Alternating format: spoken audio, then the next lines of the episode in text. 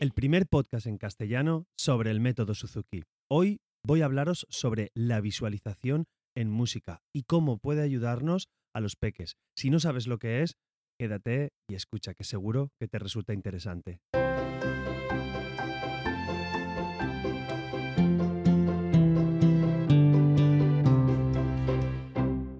Todos y bienvenidos. Soy Carmelo Sena, profesor de guitarra Suzuki y a través de este podcast me gusta compartir la experiencia que tengo en el día a día como profesor y todo lo que sé y lo mucho que voy aprendiendo sobre esta fascinante filosofía de vida que es el método Suzuki. Y como os he comentado en la intro, hoy quería hablaros sobre la visualización. Eh, bueno, en el último capítulo os lo comenté, que cómo hacía yo un poco la visualización, y he estado investigando y madre mía, solamente, digamos, he tocado la puntita del iceberg de lo que sería la, visualización. Un poquito, un pequeño resumen de lo que es, por si es la primera vez que escucháis este término así dicho de esta manera.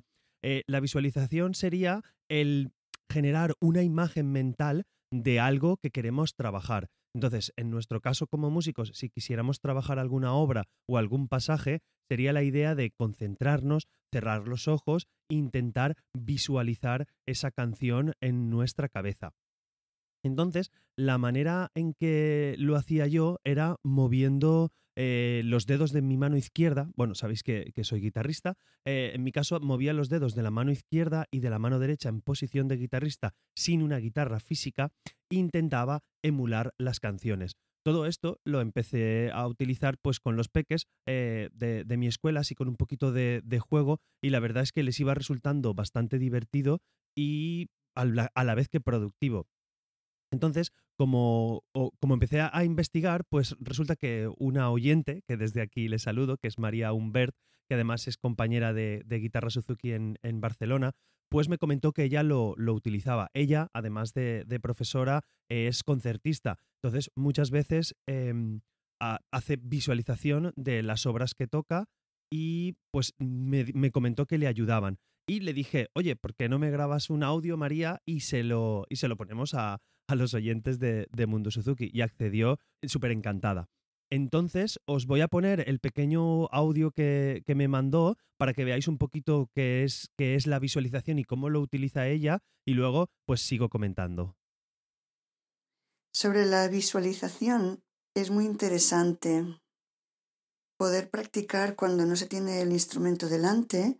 A mí me gusta utilizar la mano derecha poniéndola en diagonal como si fuera el mango de la guitarra y entonces coloco los dedos de la mano izquierda pisando encima de mi mano, de la palma de la mano. Es como si la mano derecha quisiera tocar el hombro izquierdo. De esta manera el brazo se ha puesto en diagonal, entonces separo este brazo del cuerpo como un palmo y ya me sirve como la posición del mástil de la guitarra es en esa posición donde ya me es práctico hacer los ejercicios de visualización. De todas maneras, si no ha quedado muy claro, os pongo una fotografía en las notas del programa, ¿vale? Lo podéis ver en la web de ver cómo, cómo sería la posición que utiliza María para la visualización. En este caso de, un guitarrista, pero de verdad que os puede ser útil, pues a lo mejor esta posición ah, para violinistas, para chelistas, contrabajistas y seguramente pues pianos o otros instrumentos tendréis otra posición de, visualizar. Eh, os dejo con María otra vez. Cuando subo a posiciones más elevadas me acerco hacia el codo. Si tengo que ir a quinta, por ejemplo, séptima posición, me acerco al codo y luego vuelvo a primera.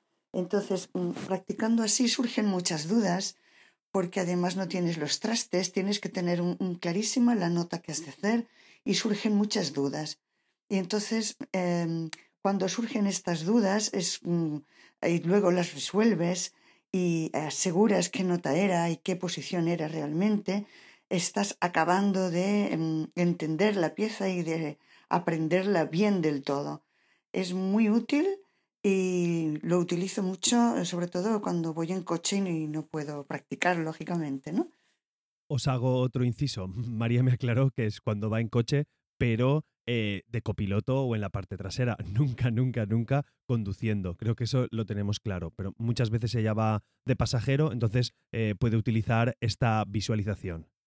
o incluso paseando. Se puede ir por la calle y tener ganas de practicar o paseando por el campo y tener ganas de repasar eso, ¿no? Porque te gusta la pieza y quieres asegurarla, pues es una manera muy interesante que hace que tengas que tener la pieza muy muy clara de notas y técnica, de posiciones. Aconsejo aconsejo la práctica de esta manera o, cualquier otra, porque eso es muy personal, yo lo hago así y me funciona. Y nada más, un saludo. Pues aquí tenéis la opinión de una gran concertista de guitarra y también profesora de, de método Suzuki, que nos ha explicado un poquito cómo utiliza ella la visualización. Y bueno, yo lo utilizaba sobre la mano, pero creo que para los más mayores voy a utilizar esta técnica de hacerlo sobre el brazo y movernos sobre el brazo. Como os comentaba al principio, esto es solamente la punta del iceberg. La verdad es que puede resultar muy divertido para los peques en, en las clases e incluso en, en, casa o como ella misma os comenta, pues cuando no tengamos la oportunidad de tener el instrumento, podemos hacer este juego de visualización, de, de tocar en el aire, de hacer que, que, se muevan los dedos. Y de verdad que nos clarifica un montón de cosas porque si lo vais probando los papas y los peques, llegamos a puntos en los que a lo mejor entramos en colapso de, ostras, no sé seguir porque necesito mirar o necesito ver la pieza. Entonces nos obligamos a pensar las notas y a tenerlo mucho más interiorizado. Toda esta, bueno, esto es un poquito la experiencia que estoy teniendo yo estos días con la visualización. Quería llevaros un poquito, un poquito más allá porque, eh, bueno, resulta que esto tiene un montón de adeptos y un montón de gente que está en pro de esta visualización.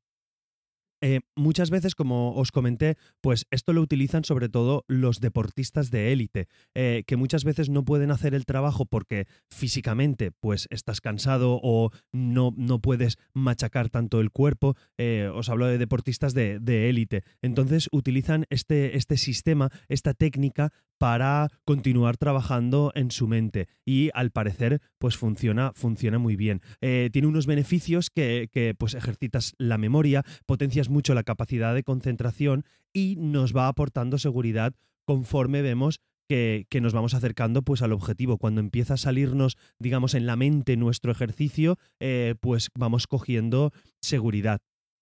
Claro, ¿por qué os decía lo de la punta del iceberg? Pues resulta que para realizar todo este proceso hay Mm, lo podéis hacer directamente, ¿vale? Cerrando los ojos. Lo que yo os comento a nuestro nivel de, Suzuki y a, nuestro nivel de clases, por así decir, eh, pues podemos hacerlo como juego, cerramos los ojos y, lo vamos haciendo con las manos. Pero podemos llegar mucho más allá, pues en el hecho de cerrar los ojos, os comento un poquito lo que he visto sobre los profesionales que lo utilizan. Entonces, ellos lo que hacen es pues cerrar los ojos, están unos tres minutos concentrados y, por ejemplo, para empezar a entrar en esa visualización, pues se imaginan que pelan una manzana, están pelando una manzana, la huelen, intentan imaginarse el olor de la manzana, cómo se la comen, la textura, son cosas básicas que los hacen entrar en, este, en esta pequeña meditación, entre comillas. Como veis, va muy relacionado con el mindfulness y todas estas técnicas de concentración que tenemos ahora. Y a partir de ahí es cuando empiezan a visionar partes del ejercicio o del, o del juego que van, que van a hacer. Pues esto eh, se hizo mucho en, el, en, los Juegos Olímpicos, se hace un montón, ya que el 95% de los participantes pues practica la visualización como parte del, del entrenamiento.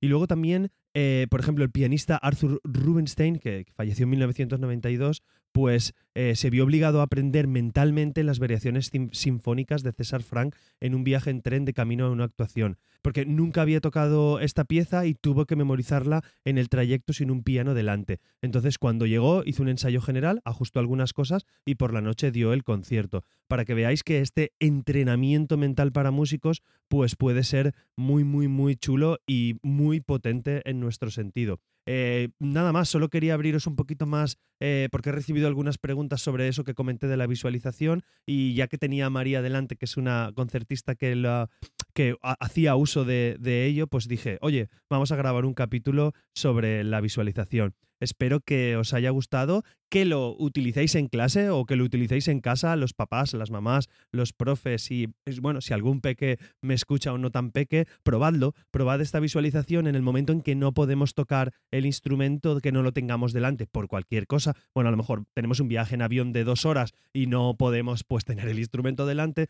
pues es una buena manera de repasar esta visualización y hacer pues nuestra pequeña práctica diaria con este ejercicio mental.